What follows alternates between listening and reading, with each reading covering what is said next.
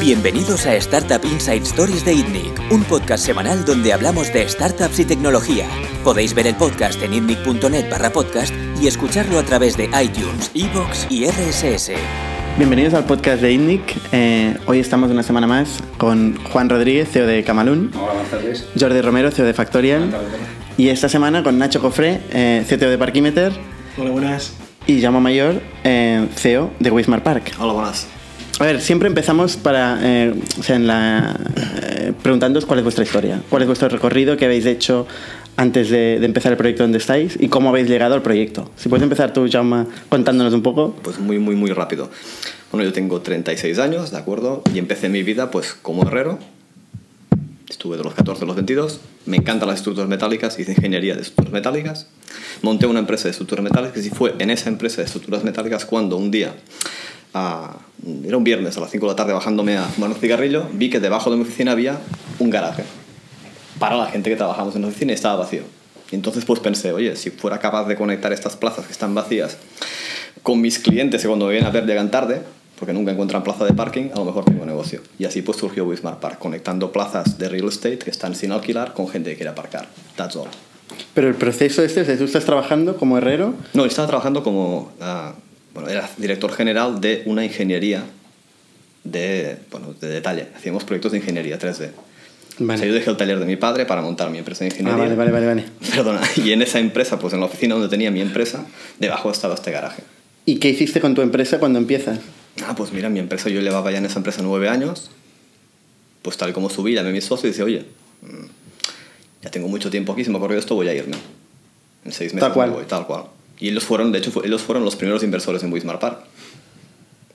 Entonces, pues, del mismo modo que me engañaron para dejar mi trabajo y meterme aquí, pues tampoco, tampoco me podían convencer para quedarme. ¿Y eso fue cuándo? Esto fue en aproximadamente, creo que fue en diciembre de 2012, algo así. En marzo de 2013 salimos al mercado. O sea, empecé, en ese intervalo pues creamos el primer producto, por llamarlo de alguna manera, y lo pusimos a prueba pues en marzo de 2013. Pero bueno, el primer producto era muy malo. ¿eh? Siempre. era muy malo. Tú, Nacho, ¿cuál es tu historia? Pues yo no, no empecé como herrero, pero también algo un poco así especial. Qué suerte, ¿no? Yo soy licenciado en humanidades y Vaya dos, ¿eh?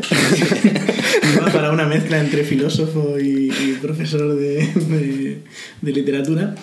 Pero se me cruzó un hobby. Un día hice el botón derecho, ver código fuente en una página web en el año 99 y empecé a picarme la curiosidad.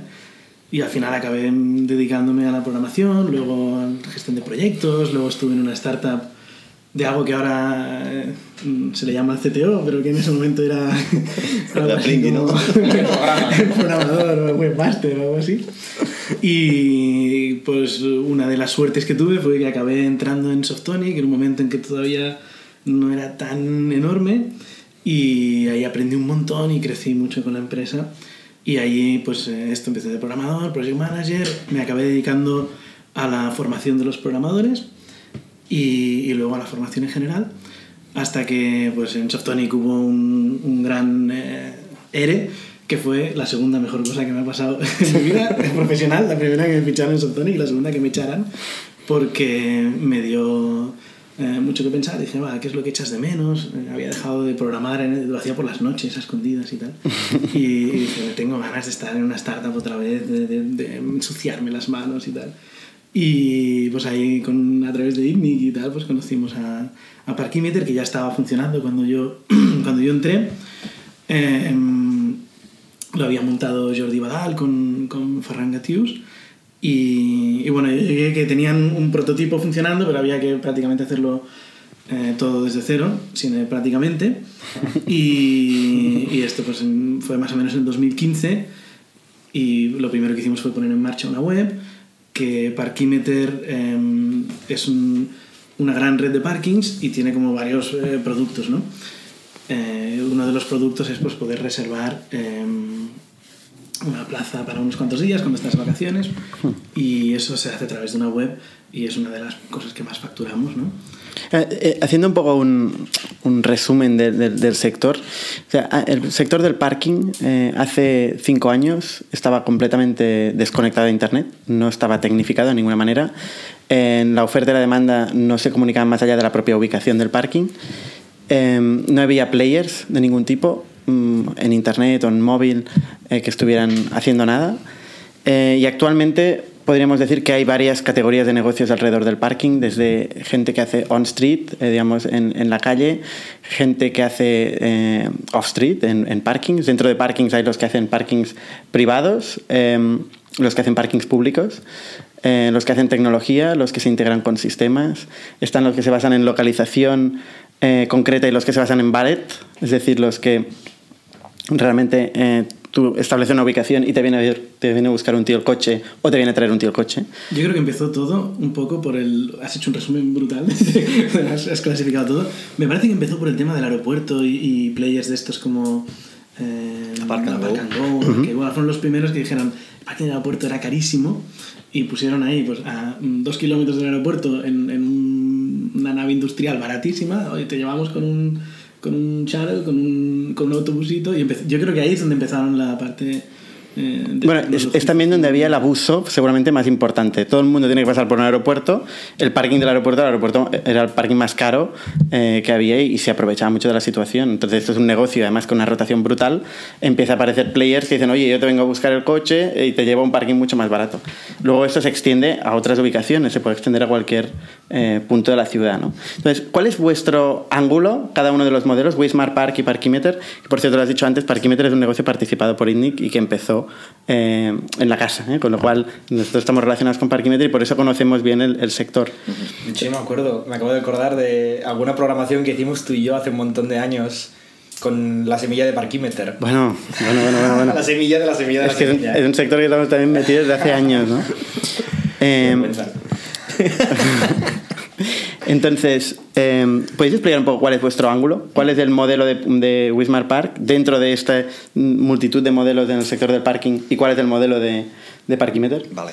Yo para explicarme un modelo, antes básicamente me voy un paso para atrás. Ujú. O sea, todo lo, todo, lo que hay, todo lo que hay en on-off-street de parkings es lo mismo, es un marketplace.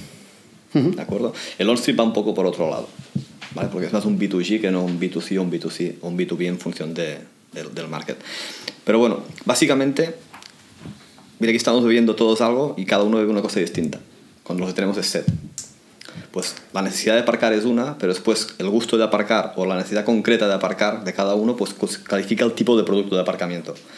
Por ejemplo, ah, y para no hablar de los que estamos aquí, ¿no? Si yo soy una persona que vengo de Vilasar de Mar y quiero ir a trabajar a Barcelona cada día a la misma oficina, me saldrá cuenta, no es el caso, porque yo vengo en tren y vengo de Torredembarra, pero bueno, da igual, da, da- ha salido bien.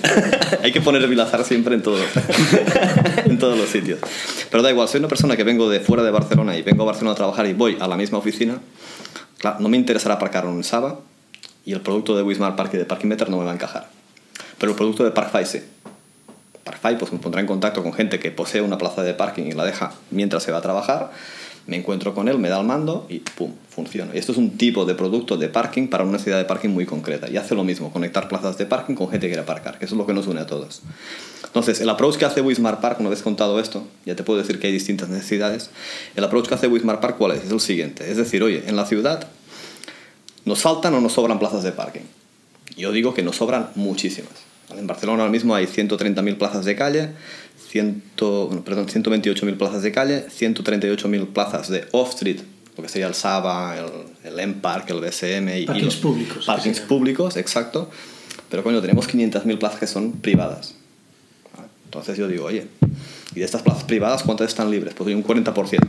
Digo, vale, fantástico, pues yo lo que voy a hacer es conectar esas plazas privadas y las voy a alquilar. Pero no lo voy a hacer como lo hace Parkfy, encontrándose propietario con usuario para intercambio de pues una tecnología para que se puedan alquilar por minutos. Y este es mi approach. O sea, vender parking de rotación barato a la gente que viene a la ciudad. ¿Por qué? Porque conecto una oferta que antes no era accesible. Esto es un Airbnb de parkings. La mayoría de negocios que hay de off-street son bookings.com de parkings. Básicamente, ¿qué hacen? Cogen un parking que ya era parking antes de que ellos llegaran y le dan un nuevo canal de captación, como hizo Booking. El hotel antes de Booking era hotel. Booking llega y que el hotel deja de ser hotel. No, es hotel. Se le da un nuevo canal para captar clientes y le revoluciona el canal de, de venta. Airbnb sí que te revoluciona el hotel. ¿Por qué? Porque coge tu habitación y la convierte en un hotel. Y esto es lo que hago yo. Yo cojo tus plazas de parking y las pongo a mercado como podía hacer un Saba. Una, una pregunta. Eh, en el modelo Wismar Park, ¿cuál crees que es el ángulo importante? ¿Es el- la captación de clientes que has comentado? ¿Es el- la tecnología, el software? ¿Es el hardware? que ¿Es, es el- la, la- cantidad, la capacidad que tenéis de captar parkings? O sea, cuando tienes un... mar- La, la, la tecnología es una consecuencia. ¿Me explico? O sea, una vez has escogido, oye, yo quiero vender a parkings privados, alquiler por meses, poniendo en contacto a dos personas para que se cambien la llave, hay una web te tira. O sea, este modelo de negocio condiciona tu tecnología. En mi caso, si yo quiero hacer otra cosa, pues de ahí sale mi tecnología, es una consecuencia. Es- necesito esta tecnología para hacer esto. ¿Pero cuál es la clave? ¿Cuál es vuestra La ventaja competitiva que dices? La ventaja, somos o sea, los mejores en esto. lo que nos da barrera de entrada es la tecnología. Vale. Y somos muy buenos. ¿Y es software o hardware? Las dos. Las dos. Yo tengo que instalar un hardware en el parking que básicamente hace dos cosas. Una, permitir que mis coches entren y salgan. Y dos, una vez están dentro, asegurarme de que aparcan en la plaza correcta. Pero es si, si no me equivoco, también trabajáis con parkings públicos. Hombre, si tú tienes un parking público que tiene la puerta de entrada en una calle secundaria o terciaria, su rotación cae un 25%. Y en ese señor, como tiene plazas vacías, pues le puedo dar ese canal. Pero mi, mi, mi O especialidad... sea, el parking público vuestro es un, par- un parking mal ubicado Correcto. o que directamente no, está, no estás... Bueno, como eh, cualquier parking que necesita un canal online, porque el Saba, por ejemplo, de Vía Layetana, solo por tener la puerta al ladito de Vía Layetana, tiene un 35% más de rotación que el BSM que está en Santa Correcto, es que al lado. eh, location, location, location. Location, location, las tres reglas del estate retail. Nunca se ha innovado y el parking nunca se ha innovado. ¿Por qué? Porque era importante el location, location, location. Y ahora que tienes mucha más competencia, la tienes que innovar por cojones para ganar competitividad. Ahí es donde en la parte de location, eh, Wismar Park hace eh, rotación. Se llama rotación al aparcamiento este por minutos, términos de, de- Ah. Sí, sí, de- del sector. ¿no? Cuando entré yo no sabía lo que era rotación. Y pupilaje es cuando dejas tu coche eh, por, por meses y tal. Eh, pues Por un- ellos por hacen un día. Un día también. Sí, también. lo- Long, Bueno, stay, long por- stay se por días, todo. por días o por, o por- Hay varios tipos de... Bueno, expliquémoslo. Rotaciones pagas por minutos. Eh, Normalmente llega un máximo a las 8 o 10 horas del día, hay un máximo que ya está, ¿no? Pues es pagar 5 céntimos o lo que sea por minuto. Eh, llegas y cuando sales te presentas el ticket y te dicen son y pagas. Eh, Parkimeter tiene una solución para, igual que Wismar Park, en la que has de poner tecnología en el parking para hacer rotación. Ofrecemos rotación en, en, en este tipo de pago. ¿no?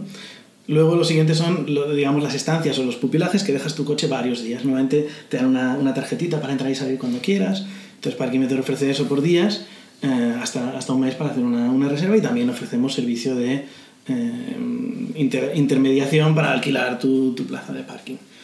Eh, en nuestro caso, el tema que decías tú de, de- de la situación que es tan importante, nosotros tenemos más de 100, tenemos más de 200 parkings en Barcelona, en, en- en nuestra red que trabajan con nosotros.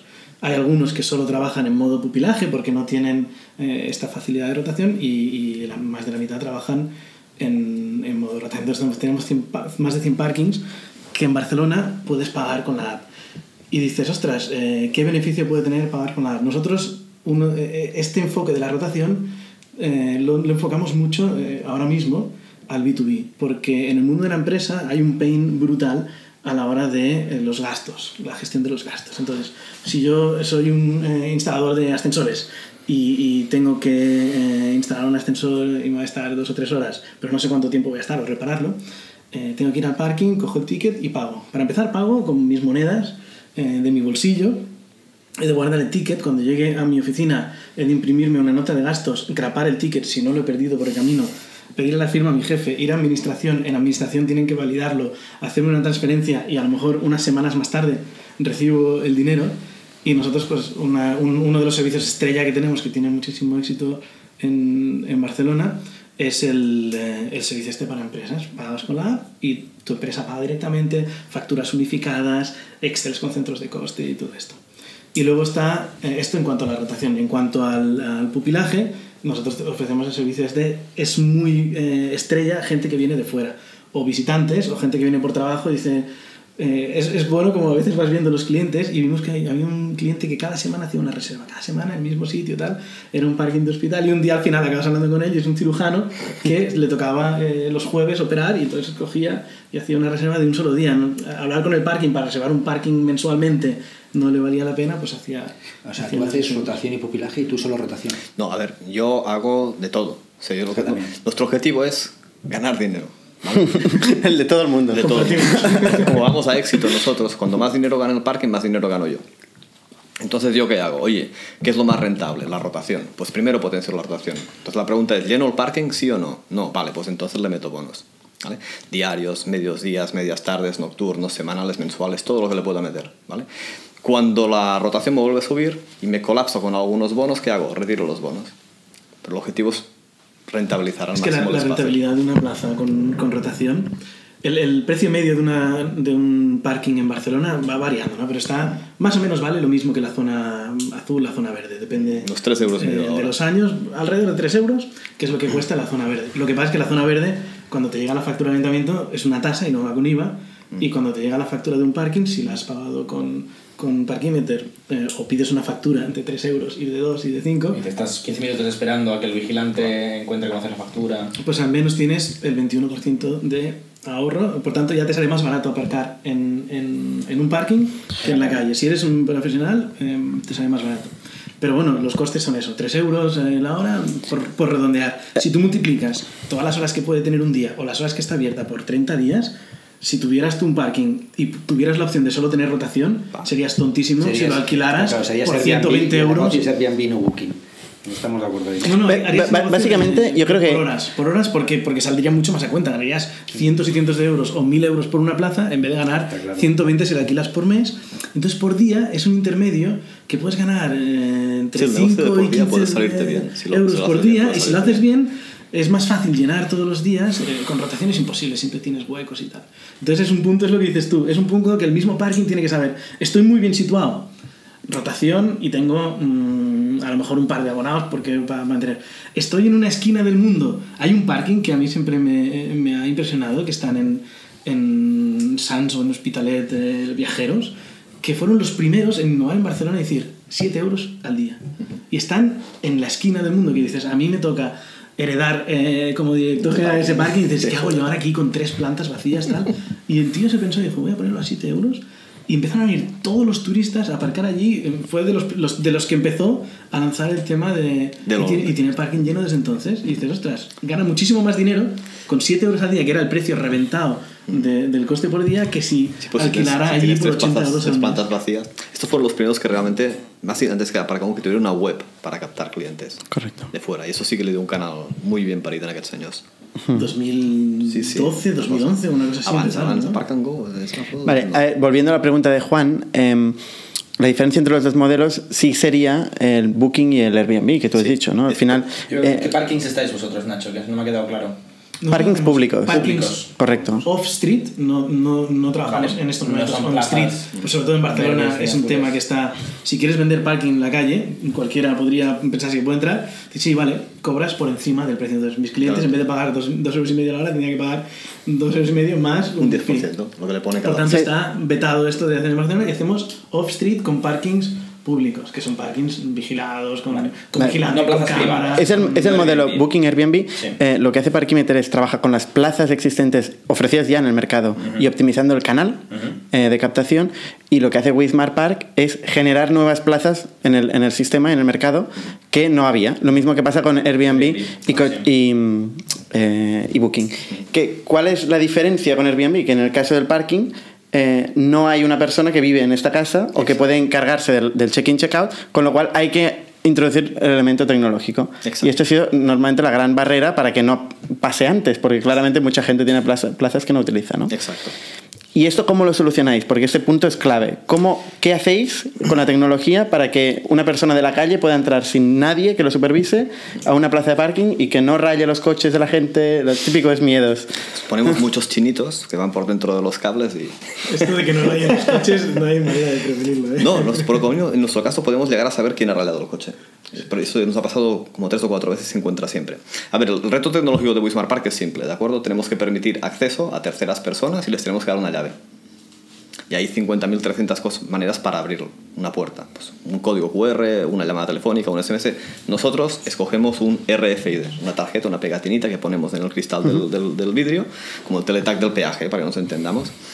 Y esto pues, nos permite seguir operando como parking privado, porque necesitas la llave para entrar, ¿ok? Y nos permite pues, un acceso seamless. Te acercas a la puerta, te lee, no te bajas y entras para adentro. Ese es el primer problema que solucionamos. Y el segundo, que es, oye, tenemos muchas sillas, muchas plazas de parking, y a lo mejor de los que estamos aquí, solo tú quieres alquilar la plaza.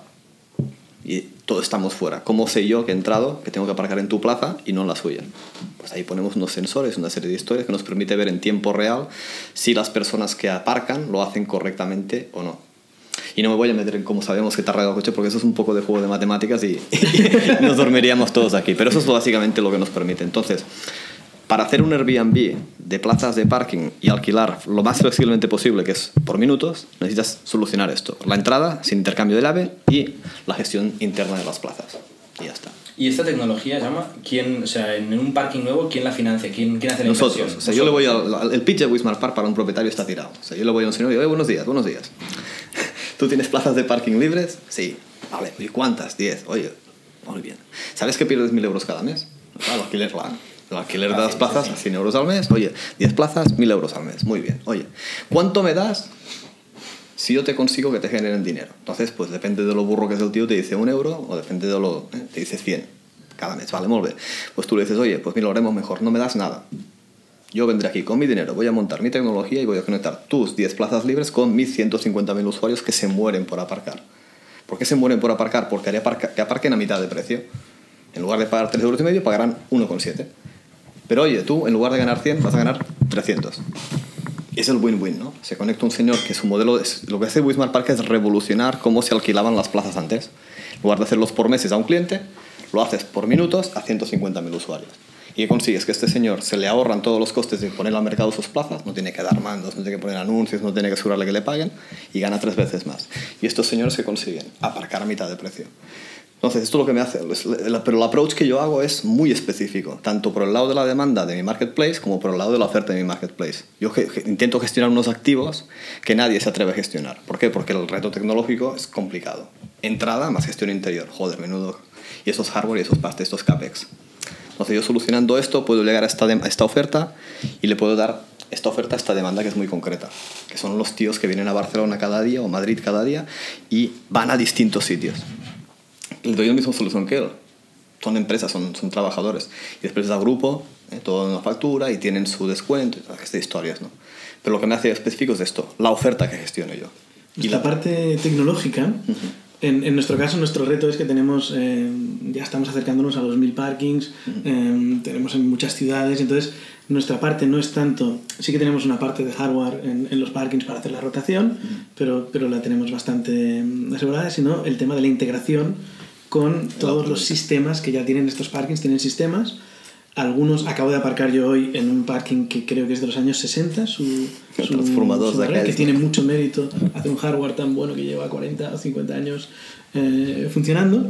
Y entonces hay de todo, desde estos hasta que se lo ha puesto ayer y ya tiene una barrera que te dice, mira, intégrate por aquí, esta es mi API y tú tal, y cuando llega alguien, un código QR, y ent- esto es maravilloso para cuando viene alguien, pues lo mismo, ¿no? Para poder eh, abrir, porque todo el mundo quiere acabar teniendo parkings sin, eh, Personal. sin personal, ¿no? Porque los gastos cuando montas en cualquier empresa, pues el personal es el gasto eh, más importante y el primero que se... Entonces hay muchos que a base de esto, ¿no? Pues hay muchos sistemas y entonces hay parkings que, tra- que trabajamos en nuestra red que tienen un número de teléfono que llaman chup, y se abre la puerta. Entonces nosotros nos tenemos que ir integrando con muchas tecnologías. Nuestro reto tecnológico, igual que el tuyo es por integrarte con tus piezas y montarlas, el nuestro es que nos hemos de integrar con muchos players distintos, fabricantes distintos, de redes distintas de parkings en España, en Italia, en Portugal.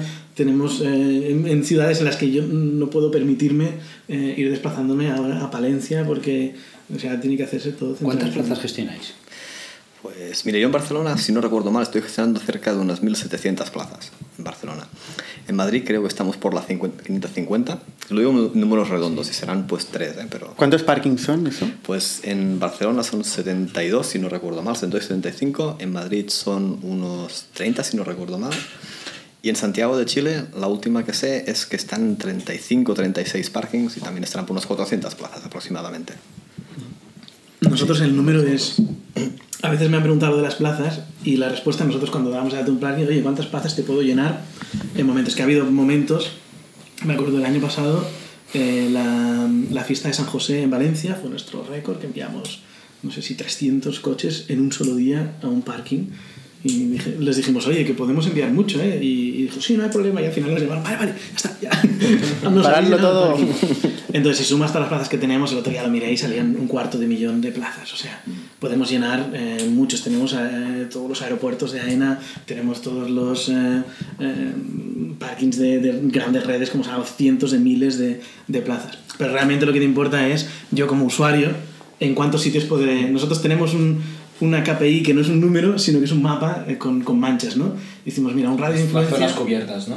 un parking, pues mira, yo camino 150 metros al aparcar mi coche. Pues si voy en coche por la vida, no es para estar caminando ahí cuatro calles y aparcar. Entonces te ves, vale, pues tengo cubierta toda la ciudad de Barcelona, mira, aquí tengo un hueco, hay sitios en los que no hay parkings y hay ciudades como Roma en las que todo el centro no puedes entrar con el coche.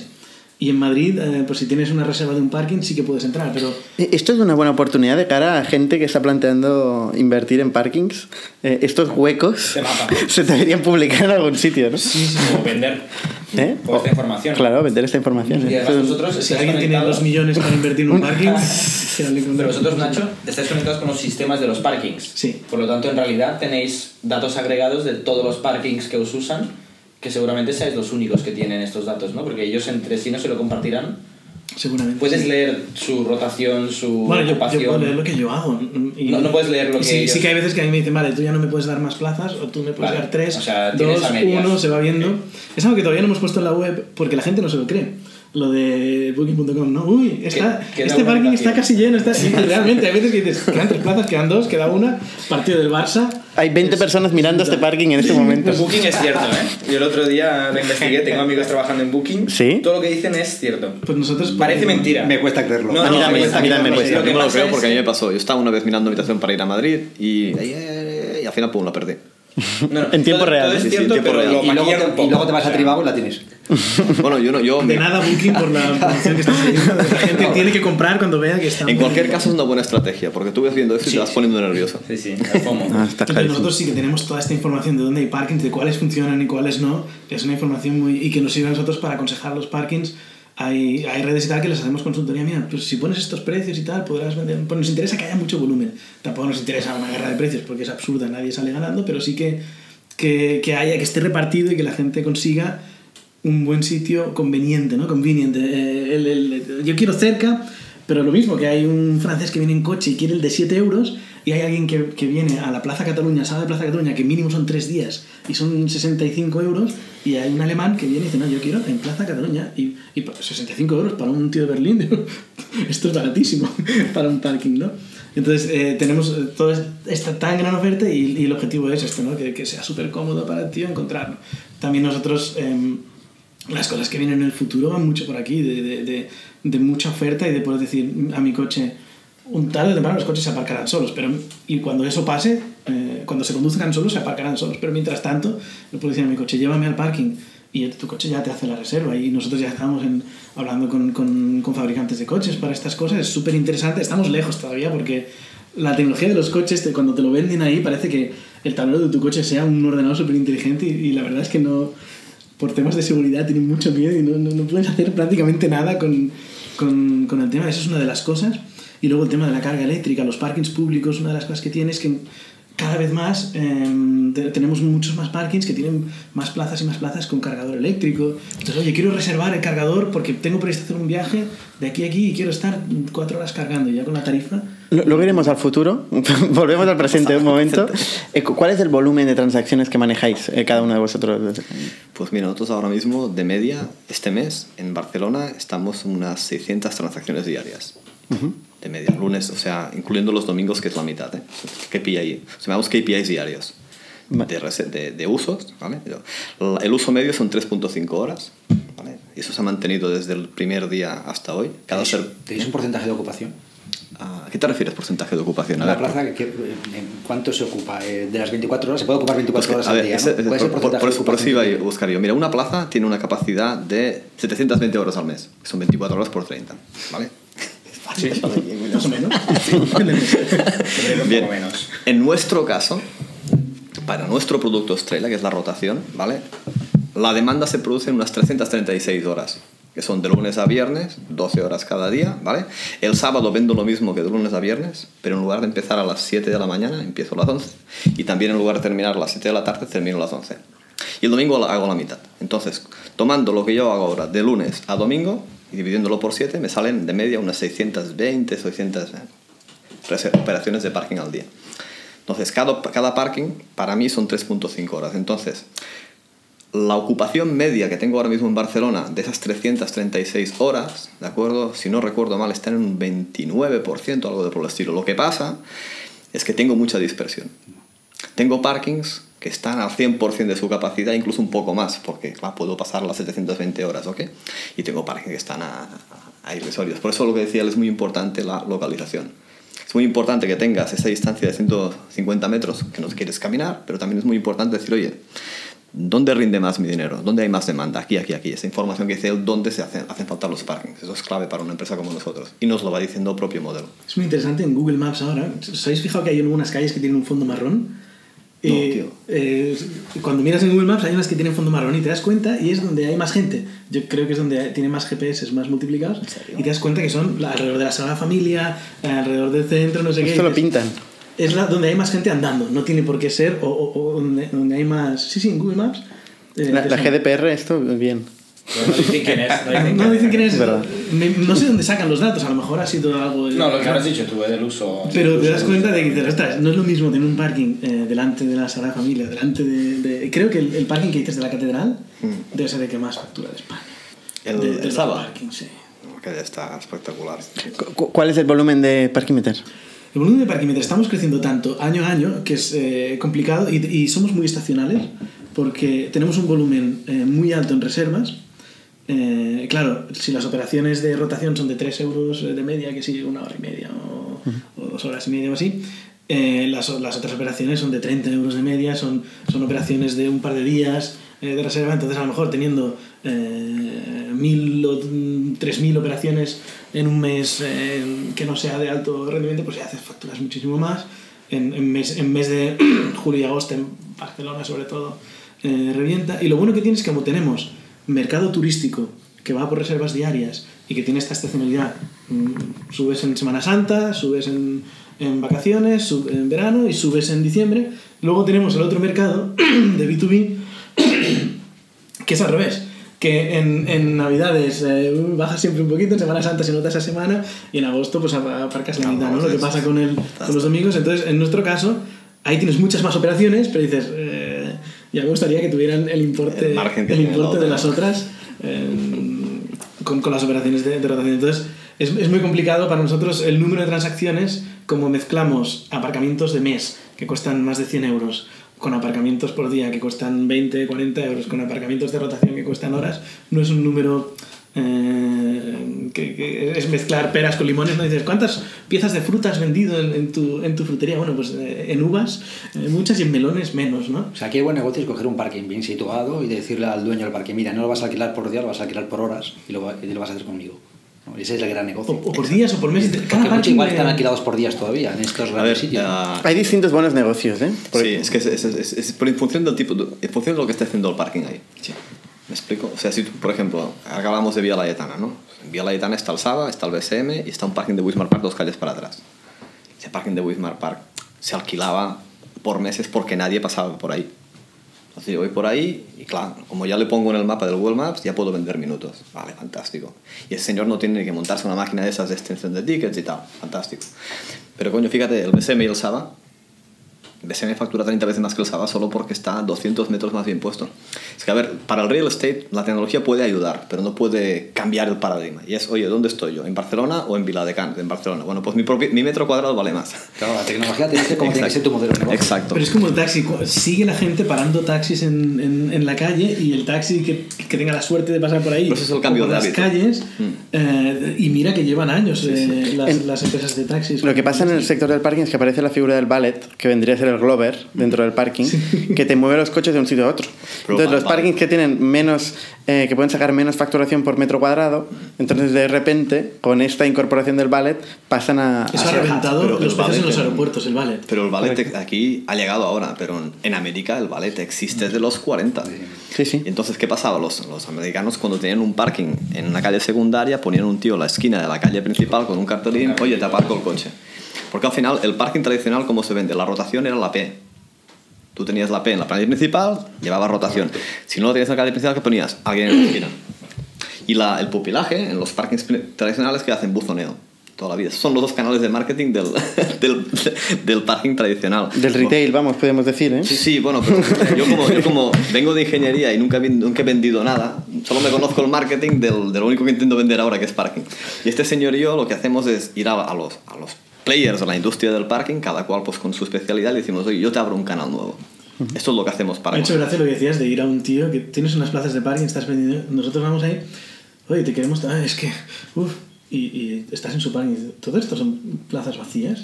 Es que a mí me duele, yo, me duele. Yo tuviera plazas vacías y me dolería. eh, Veo el dinero cayéndose hacia afuera, saliendo del parking y, y saliendo. Si tienes una plaza vacía.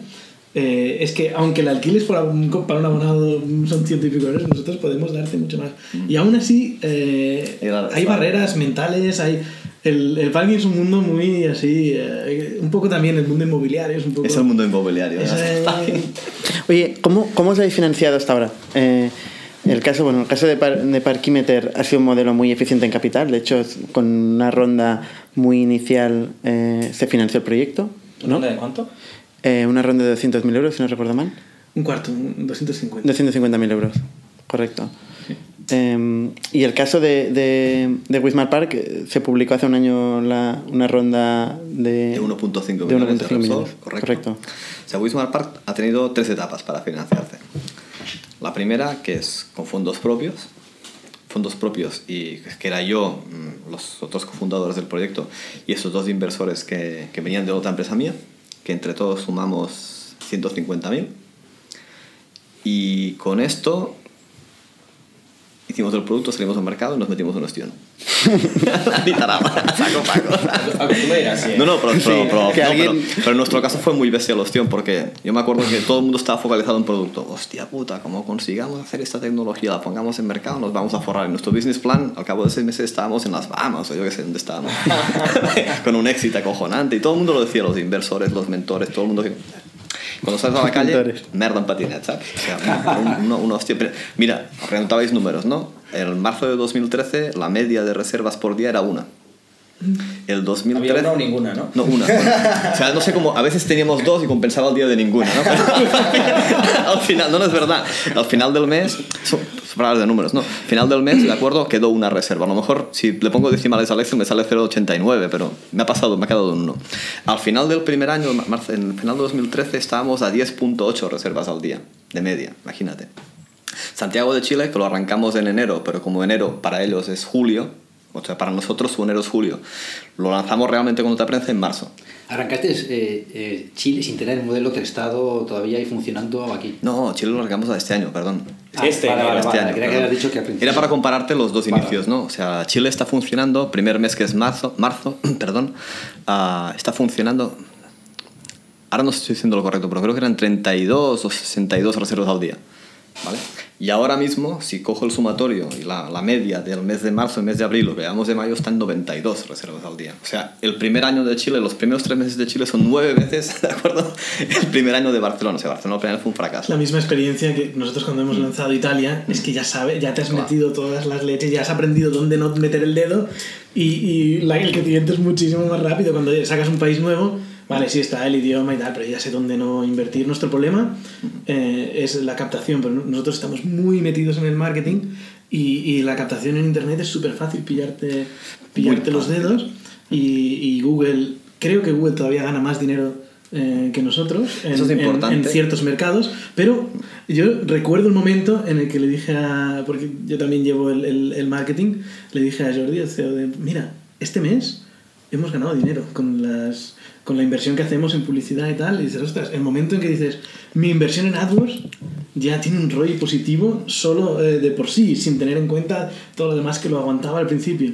Y luego ves como otros players llegan nuevos al mercado, Pepito entra, levanta un millón y medio y empiezas a fu, sube primeras posiciones de AdWords. decir un número cualquiera, ¿eh? Por... y decir... Qué cabrón. o no, no, no, no, no, la incógnita. No, no, tranquilo, tranquilo, que no pasa nada. Oye, no te ha acabado la historia de la financiación. No, porque lo, lo, lo- lo daba con las métricas ¿por qué? porque al principio como era un proyecto muy llamativo le- levantó inversión 150.000 euros cuando nos metimos de ostión ni Dios quería invertir normal ¿no? Entonces, ¿qué pasó? Nos- nos- deuda Sí sí nosotros Los fundadores. ¿Pero Bueno, deuda de quién? Había un, un... De hecho, lo- si esto se va a distribuir, lo recomiendo porque es un programa que daba, si hacéis cosas que tienen que ver con hoteles o con turismo, está Emprendetur, que es, una, es un crédito que te da el Estado, en unas no tiene garantías. Deuda del Estado, vamos. Deuda del Estado. Es lo que iba a decir, porque si no, no sé quién. Bueno, pero es deuda del Estado. Pero-. El banco en general, el banco en general no. O sea, te financias con deuda del Estado, que quieras que no, pues bueno, es una manera de... Tiene unos costes financieros, ¿vale? Creo que estamos a un 5%, o sea, es relativamente alto, pero no tiene garantías. Pues oye, desde 2014 a 2016, si correctamente, nos financiamos con deuda pura y dura, ¿vale? Entonces, finales de 2015 y 2016 empezó a traccionar muy bien el, el modelo. O sea, entendimos cómo... ¿Y qué cambió? Ah, Eso sí no te lo voy a contar. No, cambió, cambió, cambió la manera que entendíamos nuestro negocio. O sea, ahí empezamos a, a- a- Sí, es muy... Ya lo tienes. No, pero Lo voy a mira- para hacer un tutorial también. Hay que cambiar la manera de... No, pero es... Pues, pues sí, están, están chorras como esto. O sea, a mí... Pero más o menos por dónde iban los tiros. La demanda, la oferta, la tecnología, el marketing. ¿Cómo puedo reducir mi negocio a números? Ver qué tan desviado estoy y qué acciones me permiten, de acuerdo a pues, mejorar esos números. El tema de ejecución pura y dura. Es puro, hombre, claro, por supuesto, pero para Pero no ejecutar... un problema estratégico que cambiasteis. Era No. cómo hacer, era un tema lo mismo. era un tema de cómo estamos focalizados de acuerdo y para focalizarte números y para números hay que entender el negocio es que se, se me explico muy mal cuando hago estas No, no, pero- que pero bueno coño empezamos a crecer de acuerdo a qué a, a- a crecimientos month over month pues de un 9 un 10 un 11 decía pues moló entonces la ronda del millón y medio se Eso, por porque eso. es la historia, estamos de la financiación. Ah, pues coño, la financiación, o sea, levanta- la- a captar financiación, si tienes una muy buena idea en un proyecto, eso, el resumen sería esto. Cuando tienes una idea muy buena y que tiene, o sea, que vende, Wismar Park vende, coño, aparca a mitad de precio, gana tres veces más con tus plazas, esto vende. Te llega gente a darte dinero, vende, hostia, apuesto por esa idea, ¿vale? Cuando sales al mercado, resultados, ¿de acuerdo? Si has ejecutado mal o has previsto mal, pues coño, ojalá hayas levantado mucho dinero antes, porque si no, la pasarás muy puta. Y después, claro, ¿entiendes? Es verdad, es así, lo pasó- pasamos muy mal en esa época, porque coño, no sab- teníamos dos problemas. Uno, no nos funciona el negocio y dos, no tenemos pasta. O sea, Creo que nos van a poner los rombos en iTunes. Ay, perdón, Hay que. Esta es mi parte del taller, ¿sabes? Me queda todavía. Pero no, pero sí. Entonces la ronda en 1,5 millones de euros y entra Repsol. Ujú, Entre Repsol, Verge y Metaprop, sí. ¿Qué tal este tipo de, de socios en, en una startup? Que Bien, bien, no. no. ¿Son mundos antagónicos o no? Mm, No. ¿Entienden O tu lenguaje? O sea, no, no literalmente... Consejo de Administración de Wismar Park es impresionante. No, sí, la verdad es que sí. O sea. De hecho, yo creo que es- vale para Repsol y vale para cualquier socio. O sea, el socio apuesta en ti, apuesta en tu proyecto, apuesta en un equipo. Mientras el equipo no haga tonterías, no te molestan. Cuando el equipo empieza a hacer tonterías o no se cumplen los resultados y la gente, pues, oye, hay dos maneras de no cumplir los resultados. No cumplirlos y que vean que te preocupa y que te pones. O que no cumplir los resultados, vean que no te preocupas o que no te pones o que siguen tus 13. Entonces, de momento en Wismar Park, por los socios que tenemos, pues, bueno, de momento pues nos dejan, o sea, tenemos muchísima libertad. Muchísima libertad. Y está bien. Lo, lo malo que tienen estos socios una grande es que tienen muchísimos procedimientos, ellos internos, ¿no? Entonces, pues, hace un consejo y tienes que mantener sus formas. O sea, no es tan, tan anárquico como era antes, ¿no? Los reportings, pues tienen una planilla y es su planilla de reporting, no les cambies una coma, ¿de acuerdo? Correcto. Esto es lo malo que tienen, pero bueno, que también entienden que somos jóvenes y así alocados, pues nos dejan también un poco... Perdóname. Ellos también intentan hacer un poco de esfuerzo mental para no, no, no putearnos, pero la clave de que hagan el esfuerzo mental es que Wismar Park de momento va bien. momento que Wismar Park fuera mal, vamos, pero ¿Cuánto estáis creciendo? ¿Eh? ¿Cuánto estáis creciendo? Pues ahora mismo, este año estaremos, el año pasado crecimos un 35% en ventas y este año pues yo creo que estaremos entre un 35 y un 40% en función de, de unas cosas que si las cerramos, o sea, si cerramos unas cosas iremos muy, mucho mejor, pero si no las cerramos, cerramos la mitad, pues caeremos ahí, lo cual no está pues relativamente mal. Este año pues ya haremos más de un millón en Barcelona, lo cual es, es una buena cosa. Nosotros la, la ronda esta de, de financiación nos permitió esto, ¿no? Lo que tú dices, también hemos cometido mm, mil errores y de cada error aprendes, ostras, yo estaba enfocándome en este mercado y más. Ah, pues, Hemos hablado antes y errores que tú has cometido, ostras, nosotros también, tal. Y, y es muy interesante. Una de las cosas eh, ah, que, que yo aprovecho mucho hablando con, con gente como, como Jaume. Sí, porque nos eh, llevamos bien, ¿eh? No, no, no, yo admiro mucho a Jaume. es- es- Yo también. y además somos competencia. Un abrazo, por favor. No, no, no.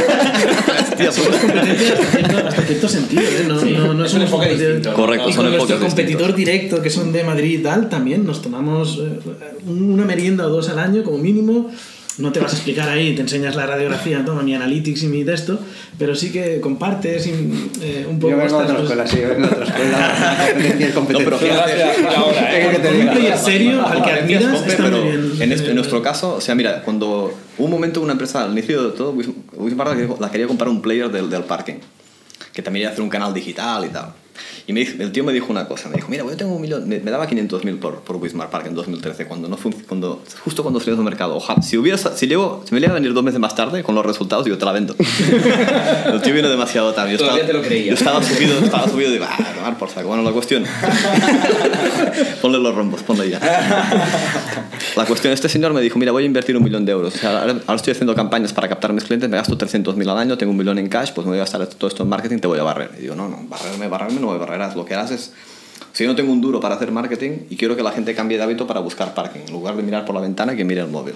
Tú te vas a gastar un millón de euros en contarles todo el personal. Gracias.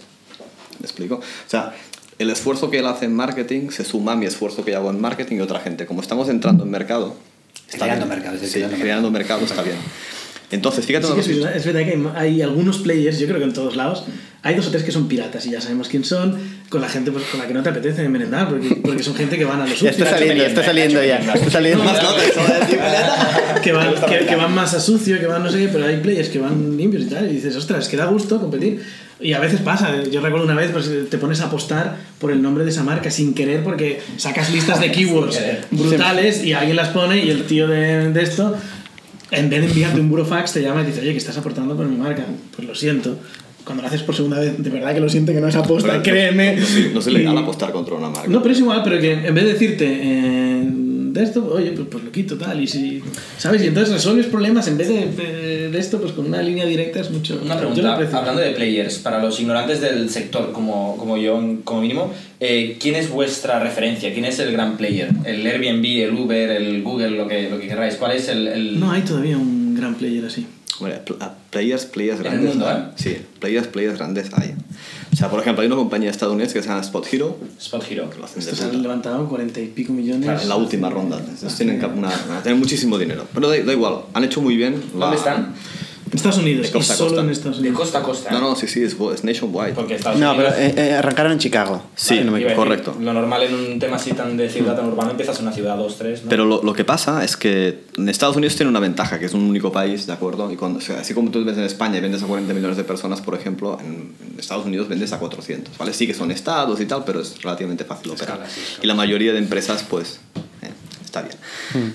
Bueno, están estos señores, aquí en Europa ¿Qué modelos son? ¿Son Airbnb? ¿Son No, son Booking? Booking.com. Son- es que la- la- los grandes players, la mayoría son Booking.com. O sea, yo de momento no he visto ningún Airbnb que sea capaz de... Tú no tienes un, un modelo ahí que digas un Airbnb de parkings potente. No, pero es que aparte te digo una cosa, yo no conozco nadie que consiga rotaciones tan elevadas como las que puedo tener yo en un... O sea, que he dicho, en Barcelona tengo 1.500 plazas, ¿no? Pues oye, y cada... Perdón, cada día tengo 600 operaciones.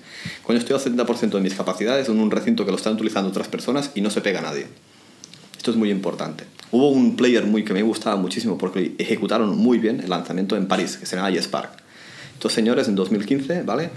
Sacan 100 parkings en París con la misma propuesta de valor que Wismar Park. Aparca a mitad de precio, gestionando el mismo tipo de activos que Wismar Park, parkings privados. Lo que solo abrían puertas.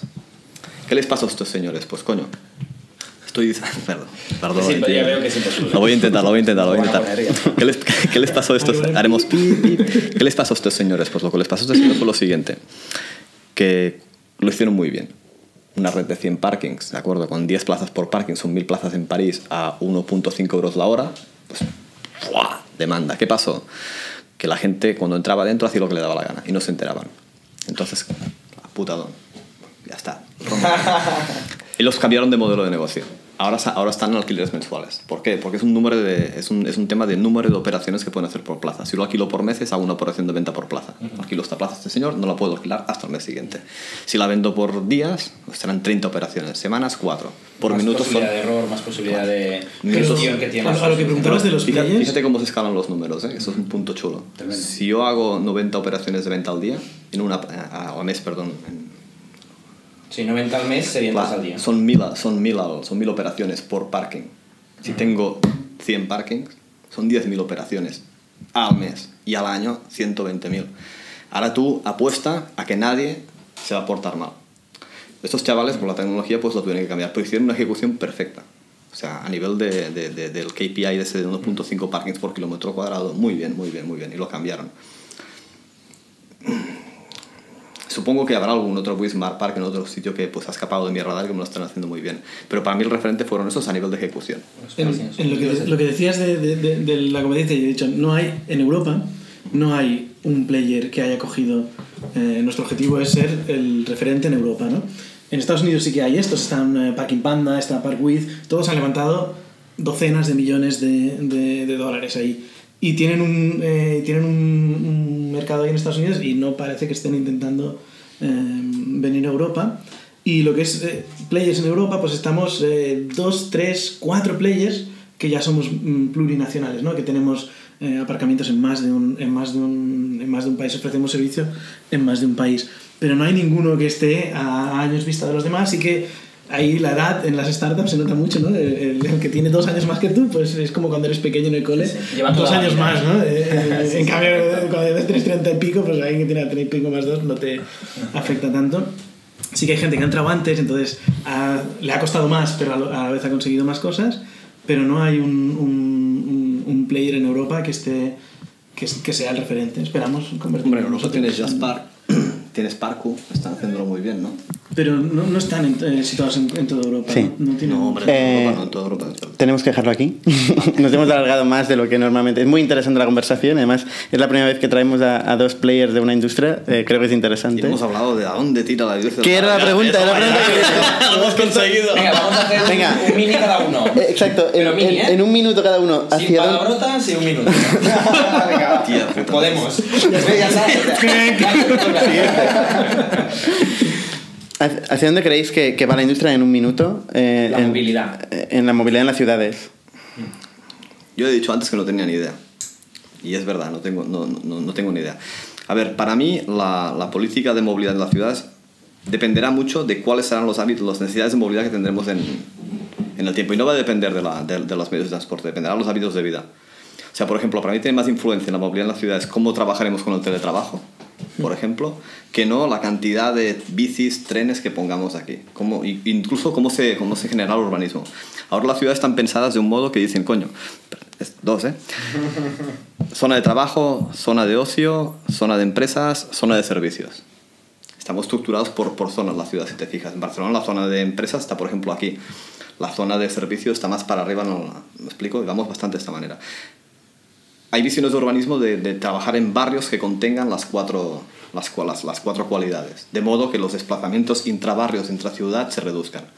Entonces yo creo que en función de cómo evolucionen estas dos grandes cosas, el teletrabajo, el home, office y el urbanismo de las ciudades para dotarse de servicios de proximidad, las necesidades de movilidad serán unas o otras.